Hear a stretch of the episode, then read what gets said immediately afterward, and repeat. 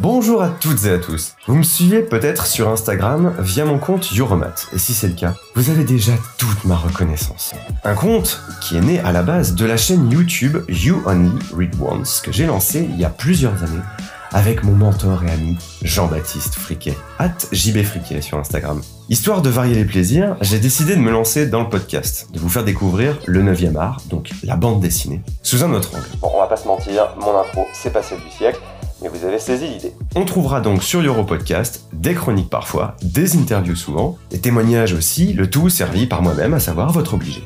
Alors si tu aimes écouter des podcasts en faisant de la soupe, dans les transports ou pour surtout éviter que Berthier de la Compta ne t'invite à sa formidable soirée karaoké, Europodcast, c'est fait pour toi. Pour toi, pour tes amis, et aussi, bien sûr, pour Berthier de la Compta, parce que au fond, Berthier, c'est un type sympa. Joie sur vos têtes, et à très vite. Je reviens du festival d'Angoulême qui a eu lieu du 26 au 29 janvier 2023. Alors pour cette 50e édition, j'ai eu l'occasion de voir des super belles expos, de boire des coups avec des copains et surtout aussi euh, j'ai pu rencontrer Martin Panchaud, le lauréat du Fauve d'Or, à savoir la récompense ultime du festival pour son album La couleur des choses, publié aux éditions Ça et là. L'interview, elle s'est donc déroulée le samedi matin en salle de presse. C'était quelques heures avant la remise des prix et pour mon lancement dans le grand bain du euh, podcast, on peut dire que je ne me suis pas raté. Et aller jusqu'au bout euh, d'un récit complet, justement. Tu veux savoir une bonne blague Je n'avais pas appuyé sur le clic. Martin Panchaud, bonjour. Bonjour. Vous êtes l'auteur de La couleur des choses chez Styla. C'est un album euh, qui est très très singulier. Alors le pitch, on va le faire rapidement. C'est l'histoire de Simon, il a 14 ans. C'est un petit peu le souffre-douleur des gamins du quartier en- dans, dans son Angleterre natale où il vit. Et c'est quelqu'un qui voit aussi sa famille un petit peu se déchirer, euh, donc euh, c'est pas vraiment très chouette pour lui. C'est un petit peu euh, bah, le souffre-douleur, mais aussi la tête de turc des gars du quartier. Et un jour, il rend service à une diseuse de bonne aventure qui va lui donner euh, la combinaison de la Royal Ascot, qui est une course hippique extrêmement connue en Angleterre. Et partant de ces résultats-là, il se dit mais je vais aller tout miser sur Black Caviar, qui est le, le cheval qui soi-disant doit gagner cette course-là. Il soutire de l'argent à son père et il va tout aller miser au Ladbrokes, donc euh, chez, chez le bookmaker. Oui. Et il s'avère qu'il remporte la timbale, à savoir un ticket de euh, 16 millions de livres sterling. Donc il devient euh, potentiellement le détenteur de cet argent-là et donc il devient un petit peu l'objet de toutes les convoitises. Alors, toute première question, simplement, euh, Martin, comment ça t'est venu cette idée de, scénario assez singulier L'idée de l'histoire, c'était quand j'étais à Londres en 2011. J'étais allé là-bas pour euh, apprendre l'anglais et c'était un de mes premiers voyages. Et j'étais vraiment fasciné. J'ai adoré vraiment découvrir les Anglais, Londres, les pubs où on voyait agglutiner plein de gens, regarder des courses de chevaux, quelque chose qu'on ne voit pas en fait euh, en Suisse, là où je vis. Et notamment aussi les bookmakers qu'on voit partout avec ces écrans, avec ces papiers par terre. Enfin, tout ça, c'était très nouveau. Et j'avais envie de raconter une histoire, justement, avec ce système graphique. Je pense qu'on en reviendra plus tard. Oui, bien sûr. Et en fait, j'ai pioché un peu ce que je voyais autour de moi, c'est-à-dire les éléments, la course. Je voyais aussi, enfin, j'allais courir dans un parc où il y avait un- un- une bande de jeunes qui, euh, enfin, d'ados qui, qui avaient l'air d'être toujours en affaires, de toujours euh, être euh, à l'idée de tramer quelque chose, que je trouvais assez drôle, que je comprenais pas complètement d'ailleurs. Un petit peu en bisbille comme ça, les uns Un peu en bisbille, et puis tout ça, puis il y a des groupes, enfin, c'était les ados du quartier, Ouais. tout bêtement, hein. je pense qu'il y en a dans le monde entier, mais enfin, bref, dans ce cadre-là, et puis surtout ces maisons qui sont accolées à un jardin à chaque fois, et que chaque maison et chaque jardin raconte l'histoire de son propriétaire, et ça juxtaposé, euh, la même maison, euh, 20 fois la même, mais un peu différente. Tout ça m'a beaucoup inspiré pour euh, lancer l'histoire, et l'histoire, en fait, c'était les 50 premières pages, la, le- la première mouture, en fait, on arrive à la fin du premier chapitre, ça devait être ça, en fait, le, le premier tir, c'était ça. Le scénario, on va y revenir, mais effectivement, tu abordes le côté technique euh, comment, de ton bouquin. C'est très singulier puisque tout est réalisé sous Illustrator avec des dessins vectoriels. Ça veut dire que les personnages de ton histoire, ils sont représentés par des points de couleur euh, et qu'on va suivre en fait tout au long de tout au long de l'album. Alors ça aussi, c'est une technique qui. Comment est-ce qu'elle t'est venue cette technique-là? Parce que c'est assez unique dans, le monde, dans l'histoire de la bande dessinée en fait, de travailler comme ça. En fait, ça m'est venu avec l'envie de vouloir déjà proposer autre chose. Moi, j'ai découvert la bande dessinée sur le tard. Euh, j'ai découvert ce médium et tout ce qu'on peut en faire euh, très tard. Et, je me suis dit, mais faisons quelque chose d'autre avec ça. Avec un ami, en fait, on a créé un collectif euh, où on a invité des plasticiens, des photographes, des, euh, graphistes à faire de la bande dessinée, à faire cet exercice qu'ils n'avaient pas l'habitude, c'est-à-dire raconter une histoire en séquence, texte et image. D'accord. Et moi, sortant des études de graphisme, je me suis dit, bah, j'ai proposé autre chose. J'ai proposé cette combinaison du savoir de la bande dessinée avec le graphisme, le less is more, le, toujours aller à la simplicité. Et j'ai réduit euh, mes personnages sous forme De points. euh, de points et euh, je les ai fait dialoguer entre eux et puis j'ai vu que ça marchait. Ouais. J'ai vu que je pouvais raconter une petite histoire avec. J'ai fait d'abord donc une dizaine de pages comme ça et, euh, et c'est intéressant de voir qu'en fait c'est des petites choses qui font avancer et c'est euh, quand quelqu'un, une amie de la famille euh, qui ne lit pas de bande dessinée, qui est plutôt âgée, euh, me parlait de mon histoire sans me faire remarquer que c'était des points. Me dit ah bah j'ai bien aimé ton histoire de, de ce, ce- ce type dans son bureau qui prend sa plante verte et qui fait. Et je me suis dit mais là il y a ça marche en fait. On, on ne parle plus. euh, Enfin, c'est un langage qui peut véhiculer des idées, des personnages, des choses comme ça. Et j'ai voilà envie d'aller plus loin. Et c'est à ce moment-là que je me suis dit, ben, il faut créer une véritable histoire, une histoire plus dense. Et c'est du fait que c'est à Londres que j'ai pris cette décision de, de me lancer dans cette aventure. Au niveau du scénario aussi, euh, il y a quelque chose que, auquel moi j'ai pensé, mais je ne sais pas Mhm. si ça fait partie des influences dans ton, dans ton travail. Je trouve que cette histoire qui est un peu, qui, est un- qui fait intervenir pas mal de monde, où il y a euh, parfois des rebondissements euh, que je trouve assez inattendus. Euh, moi, ça m'a quand même fait penser un petit peu à l'univers de Guy Ritchie avec euh, euh, Snatch ou Oui.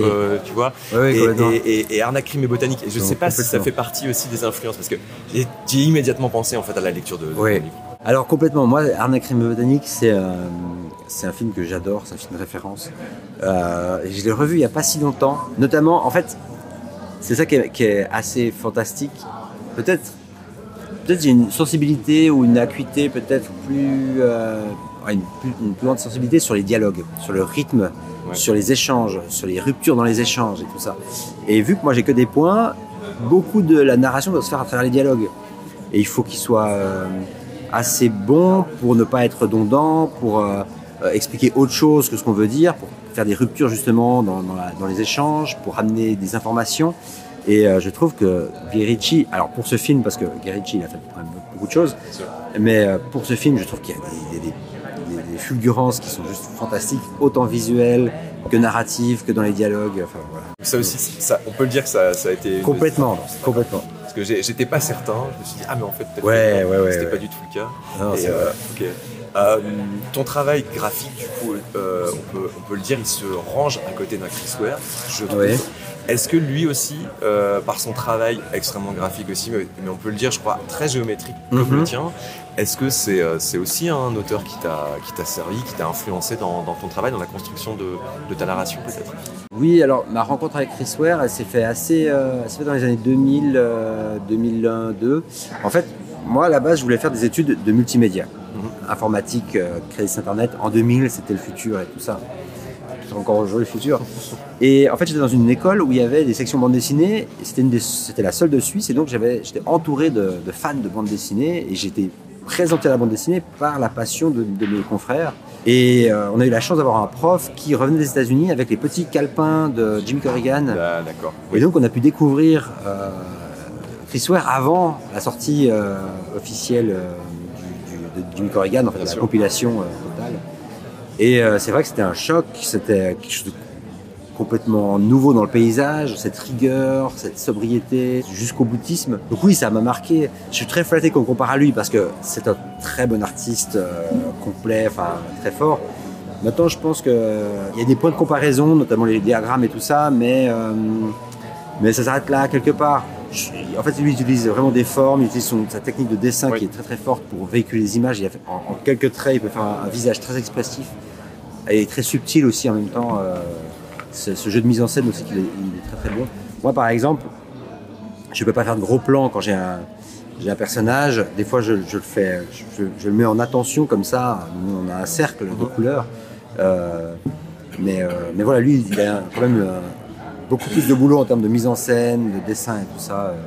Parce que moi j'ai trouvé quand même qu'il y avait notamment euh, il y a des, des éléments dans ton livre qui m'ont vraiment fait sourire quand il y a euh, parfois euh, des coups qui s'échangent physiques entre des personnes, quand Oui. des, des petites des, des règlements de compte on peut dire. Et puis tu, tu as utilisé cette espèce de petits effets, effets de zoom pour Oui. comprendre à, à quel endroit le rond entre guillemets le personnage du coup se, faisait, se faisait frapper. Ouais, des petits points rouges qui apparaissaient à plusieurs endroits et ça popait comme ça d'un- d'un- d'une page à l'autre. Moi j'ai trouvé que c'était extrêmement bien pensé et bien fichu. Quand bien même euh, on, on a un personnage qui est identifié par un rond, Oui. on comprend exactement que bah là il en prend plein la tronche. Ouais. Donc euh, je trouve que moi, ça, justement, c'est ce genre d'éléments qui m'ont fait penser au travail de Chris Ware, parce que lui-même montre un dessin, mais va aller dans le dessin, va Oui. aller encore dans le dessin, donc il y a une espèce de mise en abîme comme ça qui est Tout permanente. Et j'ai trouvé que ça aussi, c'était quelque chose qui était, qui était présent dans ton, dans ton livre. Oui, bah, bah, par exemple, pour revenir euh, à cette idée d'abstraction et puis de, de coup, à un moment donné dans l'histoire, Ouais. je me suis dit, je vais montrer un schéma qu'ont euh, les euh, médecins légistes ou les, les infirmiers pour avoir le, le détail du corps Oui. et puis de montrer les blessures, ça, les lésions les et tout ça. etc. Ouais. Et j'avais fait tout le livre comme ça. Et, euh, et à la fin, je me suis dit non, parce qu'en fait, cette silhouette, elle raconte déjà trop de choses. Et, euh, et c'est un corps, et je veux pas de corps. En fait. Donc j'ai viré tous les, tout- toutes ces silhouettes, et j'ai dû les trouver des solutions pour remplacer ça. euh, Justement, ce travail d'épure, de dire bah, on efface encore. Et le seul endroit où c'est, c'est dans le dossier médical de la mère, où Oui. on a cette silhouette qui a, qui a survécu. Enfin, c'est- ça. Et, euh, et pour faire un point de comparaison, justement, dans son dernier livre que j'ai pas complètement lu, je dois avouer, de Chris Ware, euh, Rusty Brown. Rusty Brown, ça, ouais. exact. ouais. Et euh, il y a des, il y a des scènes où le personnage se met à, je crois qu'il se met à mourir, je crois, où on a des- des- il le corps se disloque en point de trame, en- et je trouvais ça très très beau, très fort, très réussi. Et euh, j'avais des, euh, moi j'ai un, euh, mon bon détecteur, c'est de, mon détecteur de jalousie, si tu veux. Je dis bah j'aurais bien voulu faire ça, quoi. j'aurais bien voulu avoir cette idée-là. Euh, bien joué quoi et je me dis voilà c'est dans ce genre de là où je me dis ok ça c'est ça, ça m'excite c'est très intéressant de jouer avec cette déconstruction de l'image pour exprimer quand même une disparition comme ça Mais, mais moi, je trouve qu'il y, y a plusieurs moments, et du coup, où c'est présent, justement, ce, ce- Ouais. ce côté-là. Moi, il y a, par moment, tu, tu utilises euh, dans ton livre un système de, de petites flèches en pointillés qui permettent de comprendre que le oui c'est ces schémas etc. oui, oui. Euh, je me souviens de la scène où euh, il y a euh, comment le, bah, le père de, de- de Simon qui doit Mm. écluser pour avoir des informations, il doit écluser une bouteille de whisky. Et donc là, tu t'es amusé à reprendre les logos des Oui. marques que l'on connaît oui. euh, pour un petit peu jouer là-dessus et, euh, et, et quelque part ben, ça permet encore plus au, au lecteur s'il s'il tentait qu'il pouvait être un petit peu perdu de se réidentifier un petit peu et de se réimmerger je pense dans la- dans, dans l'atmosphère moi ça aussi j'ai trouvé que c'était intéressant d'avoir joué, Ouais. euh, d'avoir joué là-dessus quoi Oui, oui, il y a des fois où euh, je fais le pas de côté et puis je montre. Quand il perd une dent, je monte. Quand, euh, Ouais. quand il y a un cigare, je monte le cigare.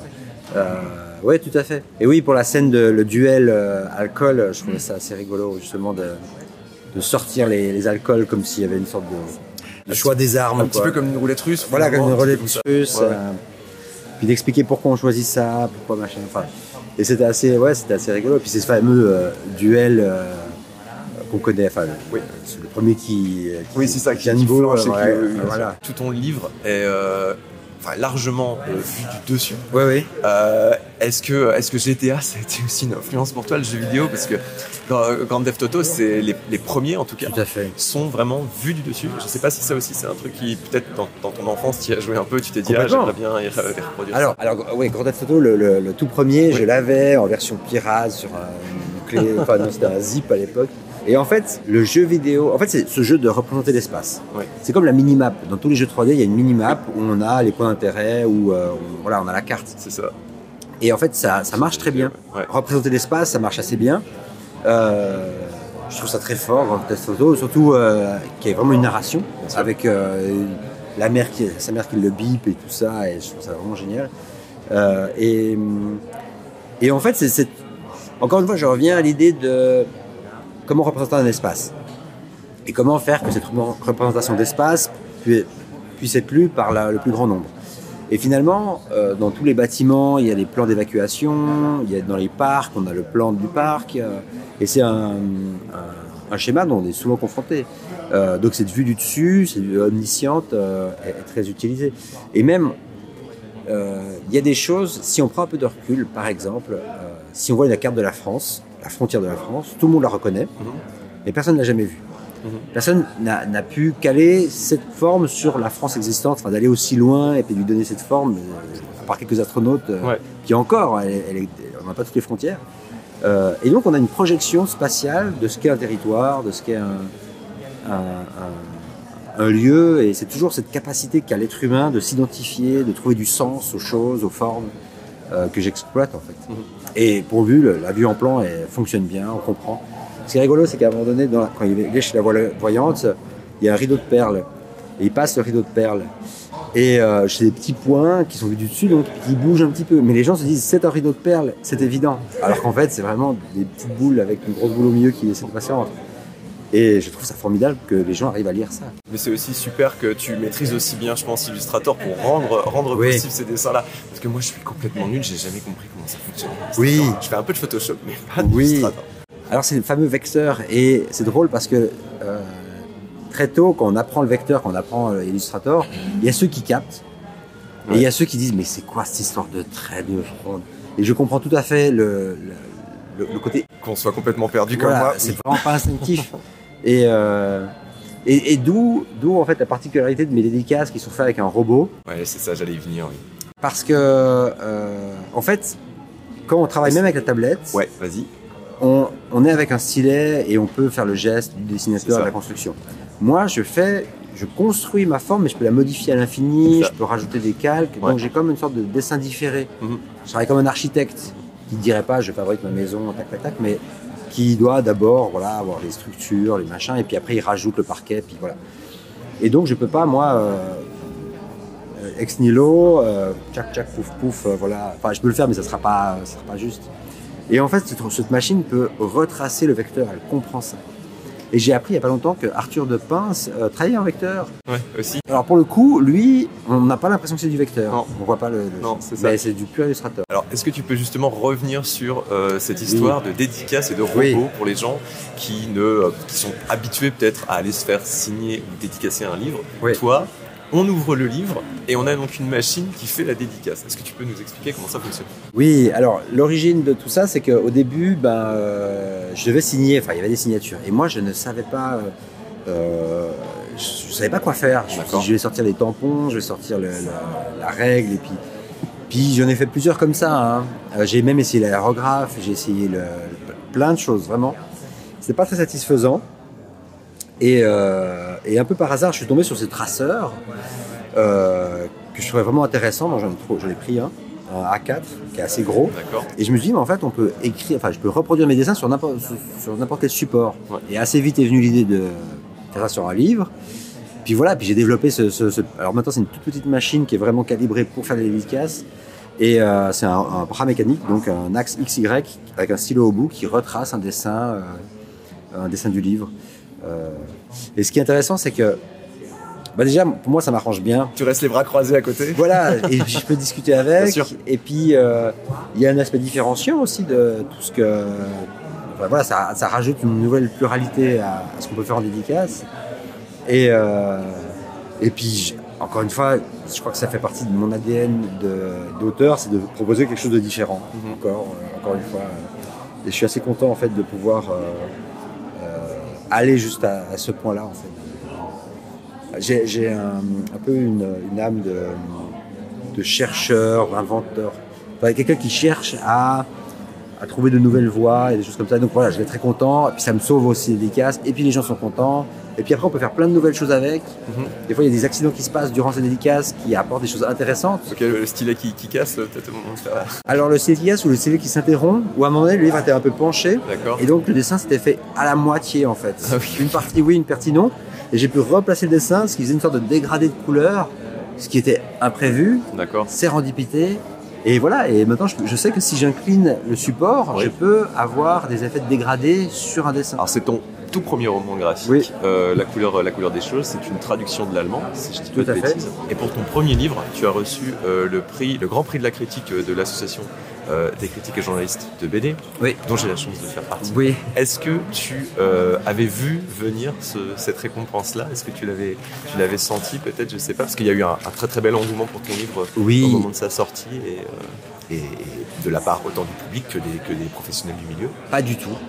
Alors, je, je connaissais l'existence du prix, je, je suivais déjà la CBD, par justement la mise en avant de, de livres intéressants, en fait, de livres un peu vraiment de qualité. Donc, euh, je connaissais déjà avant. Après, le, succès du livre, euh, il s'est fait. euh, euh, c'est surtout Serge Evenzik, euh, mon éditeur, qui a une, belle acuité de ce qui se passe une expérience. Sent qu'il il a une expérience assez profonde de, tout ce qui est en train de se passer. Il m'avait assez dit assez tôt, voilà, il y a, un super retour des, des, alors comment on appelle ça, ceux qui euh, présentent le livre. Oui, des livre. journalistes et des. Ah oui, des représentants. Des représentants, voilà. Oui, les oui. représentants sont très enthousiastes. Euh, puis après, ils m'ont dit les, les, les libraires sont très enthousiastes. Et puis après, la presse est très enthousiaste. Et donc, il y avait des petites choses comme ça qui arrivaient. Et puis après, il y a eu la, la sélection, la première sélection. C'est ça. Et ça, on, on était vraiment très contents. euh. Et puis je me souviens, j'étais à Colomiers quand on a appris le carré final, enfin le- les cinq derniers. Et il m'a dit non, mais c'est vraiment génial. Et je pense que tu as reçu aussi un prix à Colomiers. Et j'ai reçu le prix de toute première fois ça. euh, à Colomiers. Ça, c'était super chouette. Bientôt plus assez de place pour ta, sur ta cheminée pour les trophées. Tout à fait. Euh, non, j'ai pas de cheminée, heureusement. Euh, J'ai pas, j'ai pas ce problème. Et ouais, il m'a- Serge m'avait dit, mais euh, rien que d'être dans ce carré-là, c'est génial. Ah ouais, non, non, bien sûr. Puis même les auteurs qui accompagnaient ce carré final étaient vraiment, euh, vraiment des super livres. tout. J'étais très honoré de- de- de- d'être mis en avant comme ça. Et, euh, et puis ouais, après, quand il m'a- appelé pour me le dire, j'étais vraiment sur le cul. euh. Et euh, j'ai eu de la- en fait, c'est un peu bon, ça va être euh, classique ce que je vais dire. Mais je me suis dit, Ça, c'est pas grave. hein. si on me rappelle pour me dire, mais en fait, ils ont recompté, il y a eu une erreur, et puis en fait, non, je pourrais que dire, bah oui, évidemment, ça, ça me semblait aussi être une erreur. Et euh, mais voilà, puis après, bon, il faut dire que ce prix, quand on regarde l'intitulé, Oui. Il est aussi là pour mettre un. un- enfin, il, il est conçu pour mettre en avant quelque chose de, de différent et tout ça. Et, euh, et c'est vrai que pour le coup, euh, euh, ouais, ça, ça match assez bien en fait. Mmh, tout à fait. Donc, euh, donc ouais, je me suis très honoré. Et puis j'ai reçu une superbe euh, cagoule. Ah, elle est belle, hein, Hélène Euh. Hélène. Husdin, qui est l'ancien prix de, de la CBD, qui a reçu le grand prix l'année dernière, euh, et qui justement, d'année en année, à chaque fois qu'il y a un gagnant, Oui. euh, le gagnant du grand prix doit préparer un prix pour le, le, le prochain euh, grand, Oui. grand prix de la critique. Tout à fait. Et ça, je l'ai appris il y a pas longtemps. C'est enfin, ce système, et je le trouve extrêmement, extrêmement beau dans le sens noble du terme. C'est-à-dire que c'est vraiment d'artiste à artiste, C'est ça. ça. C'est un, Ouais. un- un- un lien. Et des artistes qui ne se connaissent pas, pas Mhm. forcément, des artistes qui sont pas dans le même, euh, dans la même dynamique. Et euh, ouais, je trouve ça vraiment très très chouette. Ouais, J'ai été effectivement aussi ravi d'apprendre que tu, que tu avais rem- remporté ce, ce prix-là. Je me suis un petit peu forcément euh, intéressé à ce qu'était ta carrière avant de Ouais. faire de la bande dessinée. Et je suis tombé euh, bah, euh, un peu comme beaucoup de gens, parce que je ne connaissais pas ton précédent, ton Ah. précédent travail. Tu t'es fait remarquer en 2016 Ouais. en réalisant, en publiant euh, swan.net. Alors, je ne sais pas si c'est swanh.net, je le prononce Oui. pas. En fait, c'est- Ah, c'est en allemand peut-être Non, c'est Star Wars A New Hope. D'accord, Star Wars A New Hope, voilà. l'acronyme. euh, Donc voilà, donc là évidemment on se rend compte que je ne suis pas du tout euh, comment euh, doué en acronyme euh, et que je vais me faire un peu pourrir Non, mais- par, euh, par la Star Wars la Star Wars sphère, je ne sais pas comment je vais Ouais, dire. ça, sont gentils. Euh, mais donc c'est une adaptation illustrée euh, de 123 mètres de long de, euh, de l'épisode 4 de Star Wars. Oui. C'est ça qui est, qui est- que, que j'ai que j'ai découvert. Oui. Et donc c'est effectivement hyper, euh, hyper impressionnant parce que ça, ça suit vraiment le, euh, je veux dire plan par plan le, le film, c'est ça Oui. Plan par plan, tu t'es amusé à tout redessiner, mais donc sous forme de vecteur, toujours avec tes petits points, avec euh, comment Pourquoi, pourquoi t'as fait ça? T'es complètement fou Alors, en fait, euh, il y a- j'avais plusieurs problématiques et puis il y a aussi un accident. En fait, durant le, le le scénario du- de, la couleur, de la couleur des choses, Oui. euh, le héros regarde une partie de Star Wars. Oui. Et donc, j'ai dû m'intéresser au décor. au- Exact, voilà. ouais. Et je suis tombé sur le script. Et j'ai commencé à lire le script original de 74. D'accord. Et, euh, et je me suis dit, mais en fait, euh, scrolling. En fait, les vaisseaux, quand on regarde, on s'imagine la première scène de Star Wars, Oui. on a un vaisseau qui arrive, puis le second, puis on arrive sur la Terre, enfin, sur la, la- Alderaan, je sais Oui. Et, euh, et donc je me suis dit, mais en fait, en scrolling, ça marcherait très bien. Ouais. Et j'ai très vite imaginé la petite capsule qui tombe sur la planète, et puis je me suis dit, mais. Puis j'ai fait des croquis rapides. Et euh, faut dire qu'en ce moment-là, j'avais un peu de temps parce que j'avais euh, une commande de quelqu'un de très pressé qui m'a dit que ça prendra beaucoup de travail, mais qui était en retard, donc j'avais beaucoup de temps libre. Et j'ai commencé à faire ça un peu en dilettante. euh, Et j'ai montré ça à un site de fans de Star Wars. euh, et ils trouvaient ça intéressant. Et je me suis dit, tiens, je vais essayer de, de faire la totalité du film. J'ai vu les, les- les lignes et tout ça. Je me suis dit, bon, il y a quelques plans, puis une fois que j'ai les décors, ça va aller vite et tout ça, easy, on va y aller. Quoi. Et, euh, et je me suis dit, ça répond, ça me permettra d'adapter une histoire qui n'est pas la mienne, donc de me contraindre à des choses que je n'aurais peut-être pas fait, Ouais. Euh, de montrer ce style à un public qui ne- n'est pas forcément un public de, de, de lecteurs ou de choses comme ça, enfin un grand public, quelque chose de populaire.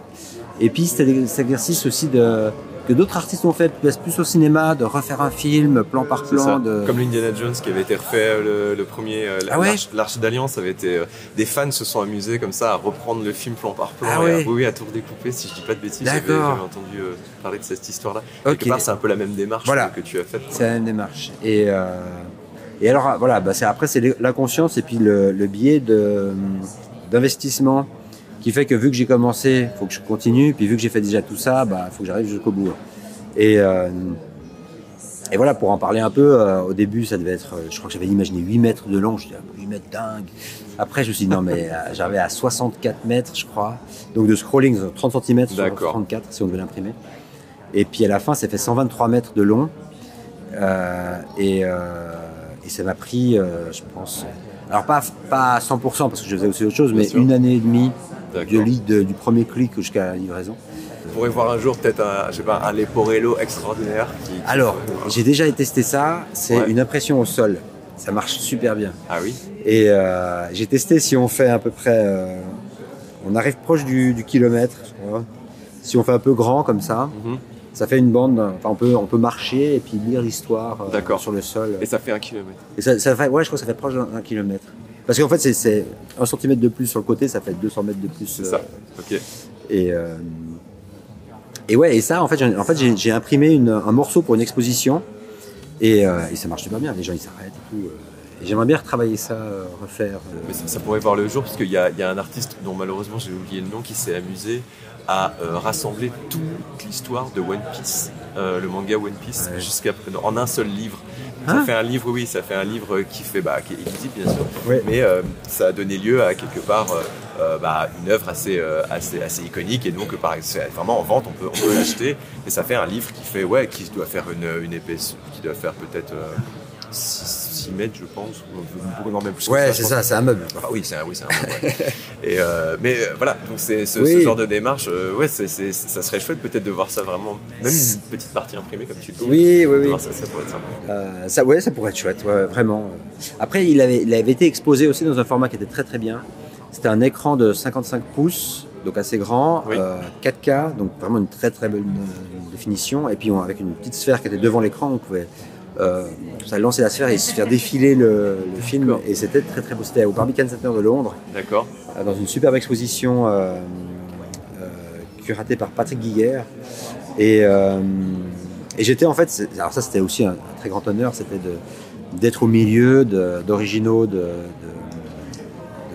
de- de Star Wars, de d'Alien, de de, de- de- il y avait du- des œufs originaux de Jurassic Park. Enfin, c'était sur la science-fiction, c'était magnifique, euh, c'était une très belle exposition.